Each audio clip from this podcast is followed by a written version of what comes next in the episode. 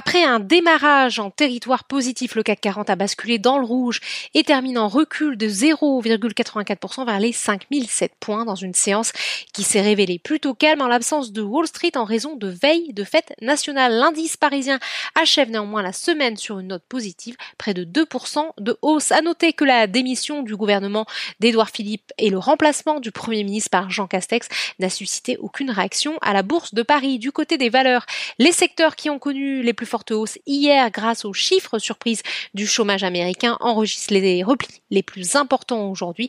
À l'instar du secteur automobile, Peugeot perd 2,29%, plus forte baisse de l'indice, Michelin recule de 2,12%, Renault de 1,37%. Les banques sont également en repli avec un recul plus marqué pour Société Générale, moins 1,54%. Air Liquide est également en territoire négatif, moins 1,73%. Dans le luxe, Hermès, Hermès semble pénalisé par une prise de bénéfices. UBS a relevé son objectif de cours à 817 euros contre 739. Le titre recule de 1,68%. À contrario, le compartiment technologique est de nouveau recherché. Worldline a longtemps occupé la première place du podium, profitant du relèvement de l'objectif de cours de JP Morgan qui passe à 90 euros contre 70. Mais c'est Téléperformance qui affiche la plus forte hausse du secteur, plus 0,93%. UBS a en effet relevé son objectif de cours à 250 euros contre 220.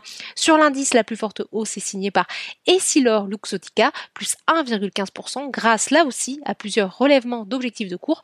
UBS porte notamment le sien à 119 euros contre 112. Sur le SBF 120 maintenant, Neoen affiche la plus forte hausse. Les investisseurs saluent la mise en service du parc éolien de Edet en Finlande qui alimentera Google en électricité verte.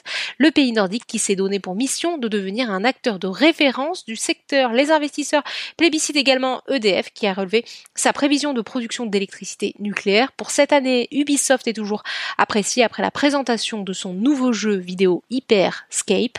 A contrario, Casino chute de 4,55% tout comme Alten, le groupe d'ingénierie et de conseil en technologie est emporté par la baisse de l'automobile. Voilà, c'est tout pour ce soir. N'oubliez pas, toute l'actualité économique et financière est sur Boursorama.